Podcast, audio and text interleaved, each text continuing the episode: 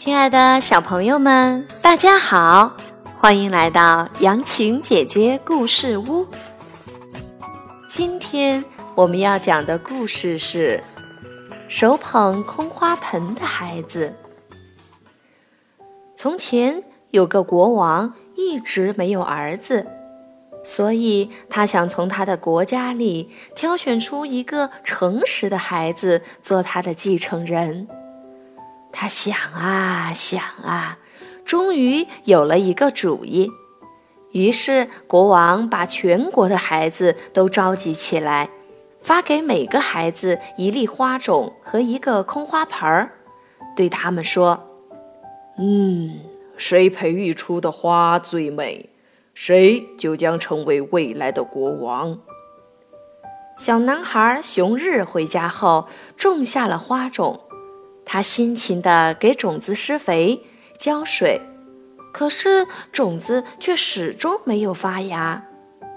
很快，国王规定的期限到了，许多孩子捧着花盆来到国王面前，花盆里都开着美丽的鲜花，一盆比一盆漂亮。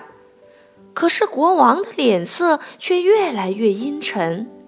当国王看到手捧着空花盆的熊日时，他终于欣慰地笑了。国王当众宣布：“熊日就是我要找的孩子，我要让他做将来的国王。”所有的孩子都惊呆了。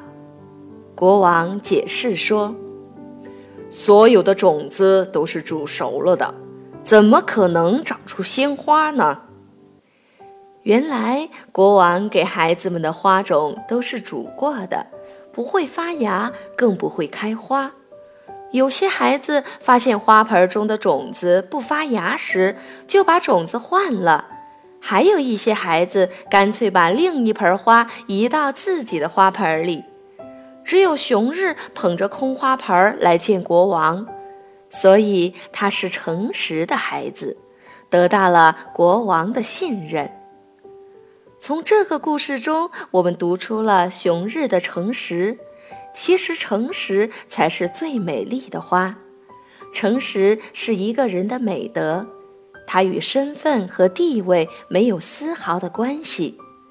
不管他是国王还是一个普通的孩子，只有诚实的人才能赢得别人的信任，才能担负起肩上的责任。作为小朋友的我们，也应该做一个诚实守信的人，与朋友真诚相处，说到做到，才能收获真正的友谊。好了，今天我们的故事讲完了，让我们下次再见。